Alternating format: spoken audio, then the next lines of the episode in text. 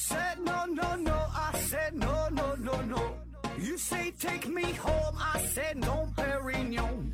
You said no, no, no. I said no, no, no, no. No, no, no, no.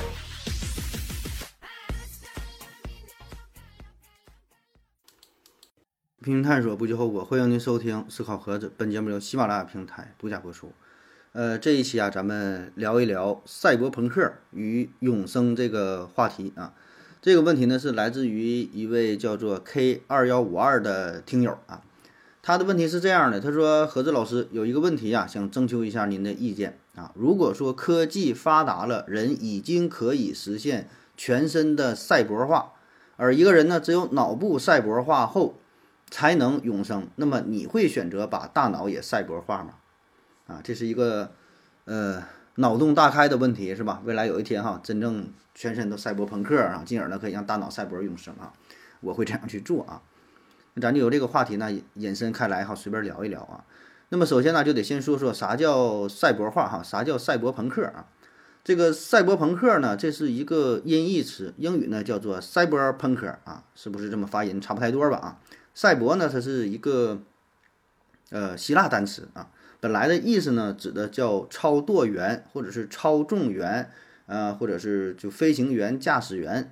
大概的意思呢，它就是强调对于飞机也好、汽车也好、轮船也好，对于这些机械设备的操纵啊、操作的这个人啊，叫做赛博。哎后来呢，是在一本书叫《控制论》啊，这书也很有名了。在这本书当中，是使用了“赛博”这个单词作为前缀，后边呢加一个词尾啊，就是控制什么东西，赛博啥啥啥啊。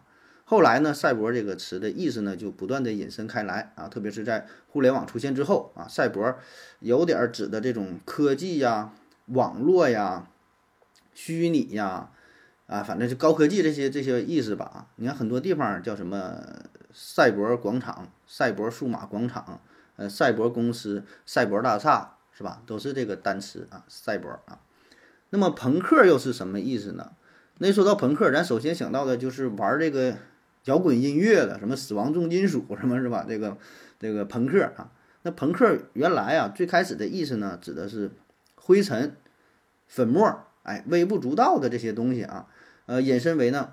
无赖啊，无知的人呐，堕落的人呐，没有价值的，不值得一提的，非常卑劣的啊，叫朽木不可雕也啊。所以这个朋克呢，它也有这个烂木头、朽木这个意思啊，叫朋克。后来呢，就就衍生成为一种呃叛逆的精神、抗争的精神、反抗的精神，呃，比较小众的、非主流的，呃，要彻底去破坏，破坏之后呢，还要重建啊，打破社会规则。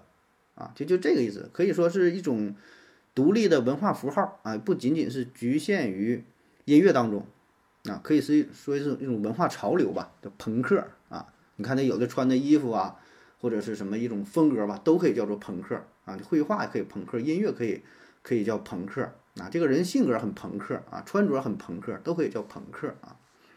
那么把这个赛博和朋克俩词儿就结合在一起了哈，赛博朋克啊，它主要想表达的是什么呢？就是。说人类神经和网络系统的结合，就人和机器的结合啊，那么在人脑和机器之间就可以进行信息的传递和反馈，然后人的身体这个肉体啊，碳基啊跟这个硅基也可以进行有机的结合。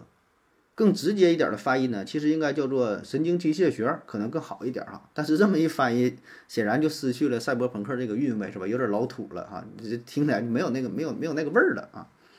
那在过去呢，赛博朋克更多的是出现在一些科幻的小说当中啊，一些作品当中。后来是一些电影当中也会也是有哈，有著名的电影嘛，就叫赛博朋克哈，二零二零七七吧，二零几几年啊。那么就是以此呢作为题材的很多啊，现在一些呃这个动漫，就是动画作品，然后一些游戏是吧，都会用到赛博朋克的概念啊。就是它这个画面一出来，你就能看得出来，就就知道哎，这就是赛博朋克风。那这是一个很大的 IP 啊，在艺术作品当中呢，经常会使用啊。它有这么几个标志性的东西，第一个就是那种摩天大楼非常高啊。然后呢，整个画面格调呢有点偏于阴暗，然后里边呢会有这种霓虹灯或者一些人造的光源，就科技感十足的光源，现在看起来非常那个绚丽多彩。呃，一般呢还是会下着蒙蒙细雨，呃，可能还有一些环境污染，有些大烟囱。然后如果要是有人的形象呢，就是穿着呢非常科技感十足的，戴着 VR 眼镜，呃，身上各种佩戴着各种设备，或者人的身体已经是有一部分改变了，跟这个机器设备已经融合在一起了，啊，就是。高科技的东西啊，这么这么融合。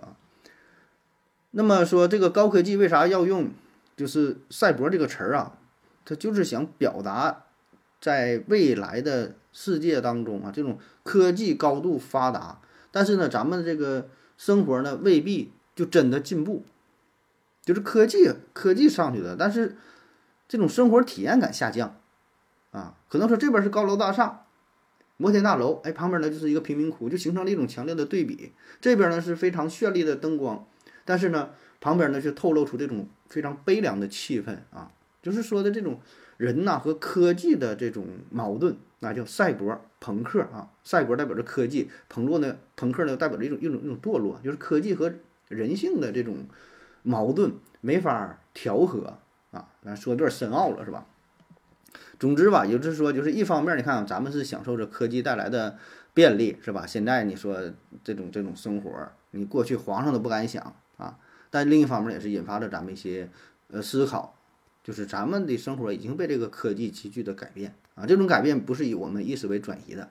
你或许认为它很好，或许认为它不好，好不好已经不重要了。我们已经被它 改变了，而且你也回不去了。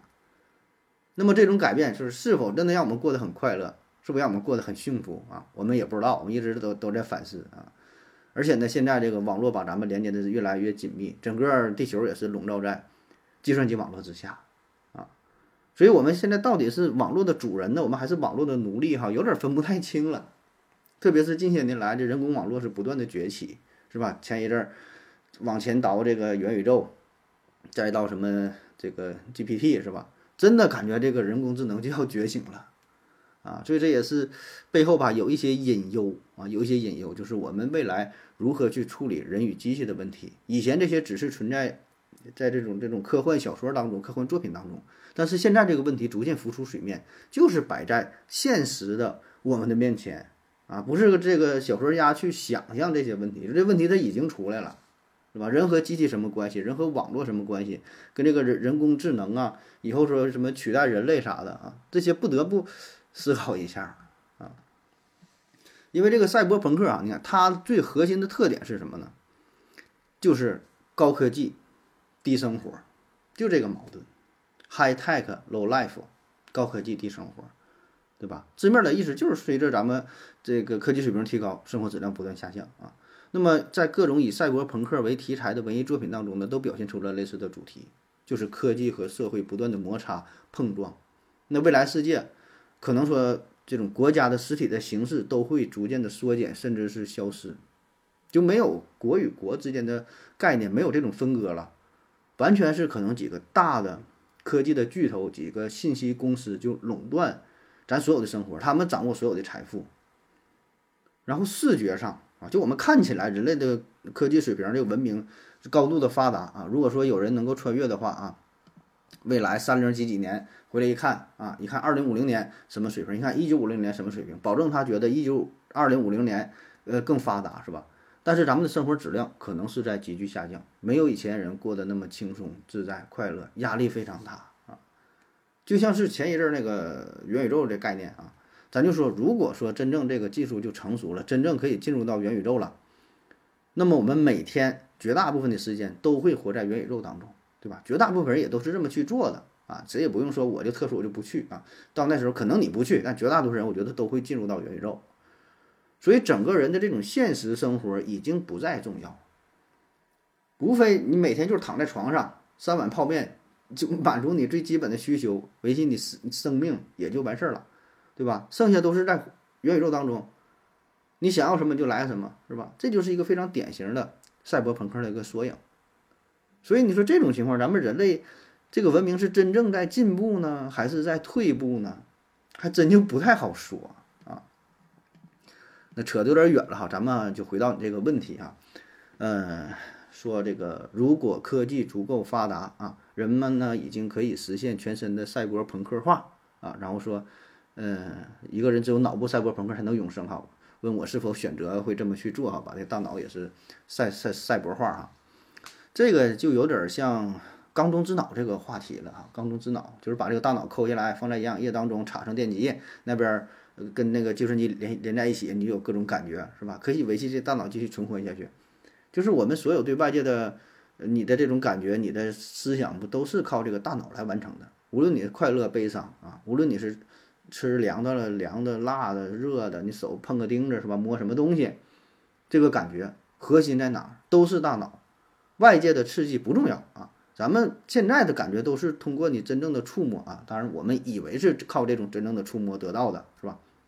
但是可以跳过这种信号传递。直接刺激大脑相应区域，给你带来的感受那是一毛一样，你根本无法区分啊！所以也有可能咱们现在活的就是虚拟的世界哈，你没没法分辨，刺激的就是你大脑，你以为你的胳膊腿在动呢啊？你说这都都是这个信号啊。那么缸中之脑这个想法呢，是在上世纪八十年代，叫希拉里·普特南呢，是他提出来的哈。呃，当然类似的思想早就有啊，那在过去几千年前，不管是咱们中国还是古代的希腊等等吧。很多伟大的哲人思想家都提出过类似的想法啊。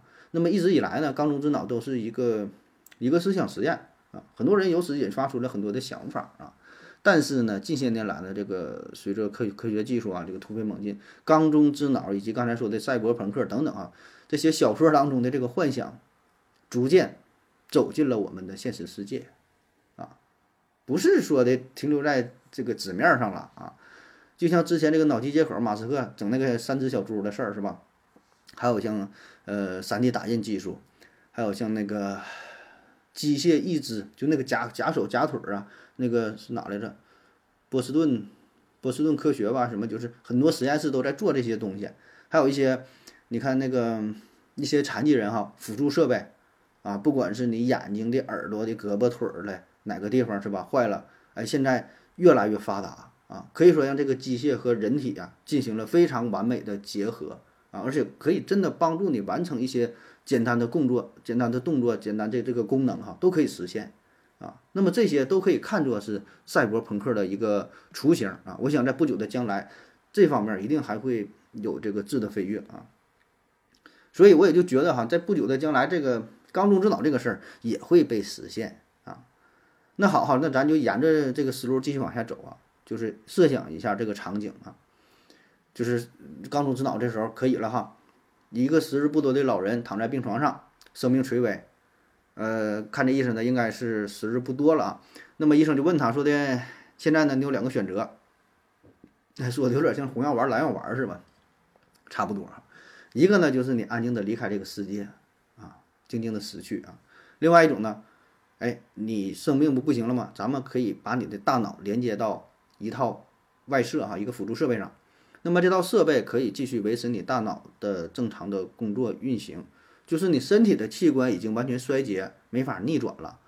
啊，但是你大脑还能活下来，就有点像那个忍者神龟当中那个狼哥，是吧？在一个机械当中就是一个大脑啊，控制那挺大的机械，那就可以设想一下这这个造型，然后就问他说那老人你你怎么选，是吧？你要不要把大脑保存下来，记忆都保存，意识都保存？愿不愿意这么去做？我估计挺多人应该是挺开心啊，应该是想去这样尝试一下啊。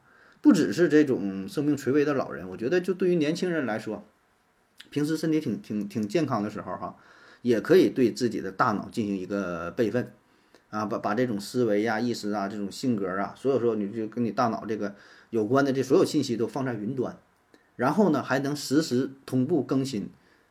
啊，这个更新，比如说五分钟一更新，三分钟一更新，你随时这个想法，对吧？你刚才看了一个电影，哎，有一些什么触动了，这个这个信息马上更新，啊，随时一更新，这个可以调整，是吧？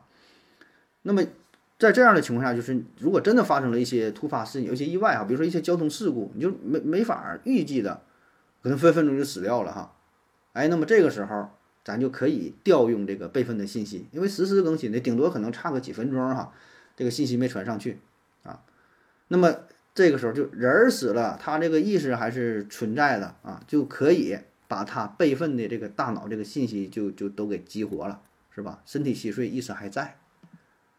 啊，那么这样也就意味着全世界人口哈就是就不死人了，是吧？人口激增啊，这人的身份还一直存在的，是吧？就大伙儿都不死了嘛，只有出生没有死亡啊。但是呢，这种增加呢，并不会造成资源的紧张哈，就是就就就这个人儿他是就一个大脑嘛，就是一个精神嘛，是吧？就身体不存在了，不用这个消耗太多的资源，这就一个大脑的用的东西非常好，非常少哈，消耗的电量很少，可能就两节电池就够了。或者直接整个太阳能板插大脑上啊，或者直接整个大风车插大脑上啊，风一吹一转啊，就发电啊，这人就能活着啊，很省事儿啊。嗯，反正咱现在咱说的挺轻松的哈，但是就是这些事儿呢，我觉得未来真有可能都会出现啊。那么面对这种选择，反正如果你要问我的话，我的第一反应保证是想永生，对吧？谁不想永生啊？永生多好啊，是吧？可是呢？静静的一想一下哈，永生之后的生活会变成什么样呢？是不会是不会变得就有点无聊，没啥意思呢哈？所以这也就引发了哲学上嗯另外一个重要的议题，就是关于死亡的话题。就人为什么要死亡？死亡对于人类有什么意义？或者说生命为什么会有一个终点？就是上帝在造人的时候为什么要加上一个界限啊？当然咱这里说的上帝只是一个隐喻哈，就是说没如果人是不死的。生命没有界限，真的可以永生的话，我们的生活会变成什么样？我们是否会，呃，有一种更好的人生的体验，对吧？就是说，你是否会活得更快乐、更幸福、更开心，还是更痛苦呢？还真就不好说啊！你看哈，历朝历代所有的这个皇帝啊，不管中国的、外国的，都在干一件事儿，就是他的权力在极度扩张的情况下。啊就想着长生不老，有的去炼丹，有的去各个地方采摘什么草药，就什么方法全都试了一遍，是吧？但是是谁也没成功，是吧？那咱设想一下，如果咱真的可以长生不老的，每个人都长生不老啊，然后再加上一个一个一个限制哈，就是说，呃，环境啊、资源呐这些东西是充，是完全充足的，不会因此发生掠夺什么战争，这也没有啊，就是就是你能一直活着，活得还还很好的情况。那么真的会很快乐、很幸福吗？我们人生的意义又是啥？就是我们除了要考虑生命的长度，咱们得考虑质量，对吧？如果说给你就是说判在判这个监狱里，监狱里边你蹲蹲一百年，让你一直活着啊；还有一个是蹲十年，让你活着。呃，蹲完十年之后就给你枪毙了，你说你选哪一个？还真就不一定是吧？你说一直搁里边折磨。还不如来死的来来来来个痛快呢！咱之前讲那个凌迟凌迟处死各种这个呃刑罚是吧？莫不如直接一刀下去，脑袋砍了算了啊！活着一种折磨，那有什么意思？所以那说到长生不老，不只是说这个生命的长短，你得考虑到我每天都在干啥，是吧？那么咱真就不死了，天天你能干啥？无非是吃吃喝喝，还跟平常一样过日子呗。啊这个咱可以参考一下，有一部电影嘛，一个小成本的电影哈，非常经典的，叫《这个男人来自地球》啊。这个人活了多少岁？四万多岁吧，当了一个大学教授啊，天天四处搬家，因为怕被发现啊。那生命无限长啊，那咱也可以假设一下，咱生命无限长，咱们也可以掌握很多的技能，是吧？然后可可以过得很好啊。但是呢，咱说哈，这个电影《这个男人来自地球》呢，他是这一个人，他生命无限长。啊，他有他的优势所在。如果说真的到未来什么赛博朋克这个时代，每个人生命都是无限长，都可以永生的话，那么在这种情况下，每个人就都永生，你就显不出你厉害了。大伙儿都这样，那咱每天还能去干啥呀？你说你也不死，然后你所有的事儿都不着急去做，无所谓拖延症。你今天去做和一万年以后再去做，它是一样的，因为你不死。那你每天就花天酒地。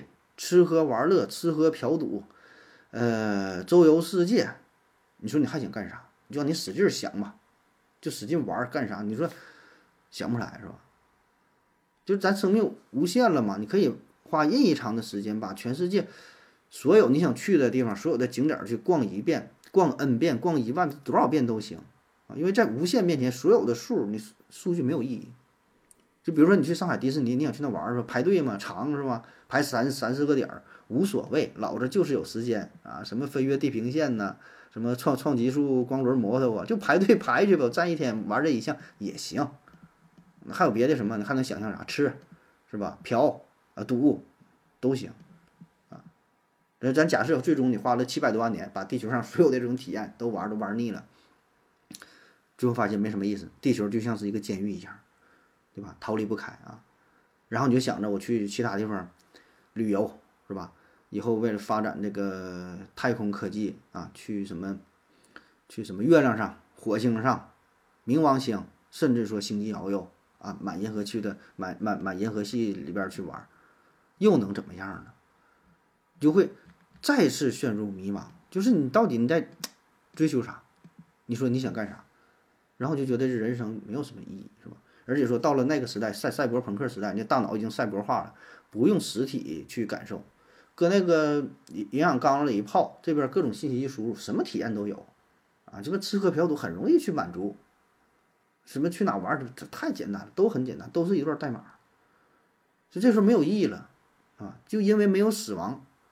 所以导致生命没有意义，所以导致那时候我想很多人反而去反而是想要去自杀，想要结束自己的生命啊！那那时候想要自杀很难，那你得去排号，轻易不能让你死。包括说现在有很多人也是因为没有意义才去自杀的啊！很多人感觉的很成功，混得很好，衣食无忧，非常非常富足，然后去试就就自杀了，就找不到生命的意义。好了哈，以上呢差不多就是今天节目的全部内容。咱就是脑洞大开、胡乱的去设想一下，呃，未来人类社会的生活哈，就什么科技高度发达了，呃，人人的这个精神永生啊。但是更多的，我觉得是引发一些思考啊，不只是处理呃人和机器的问题啊，更是就是人类自我啊，人类的追求是什么？人生的意义呃是什么啊？反正我起码现在感觉就是真就平平淡淡才是真嘛，是吧？人生嘛，这暂时来看就是一种体验啊。有一首歌嘛，叫“有粮千担也是一日三餐，有钱万贯也是黑白一天，妻妾成群也是一夜之欢，荣华富贵它也就是过眼云烟。”那好了，感谢您各位的收听，谢谢大家，再见。感谢您的聆听。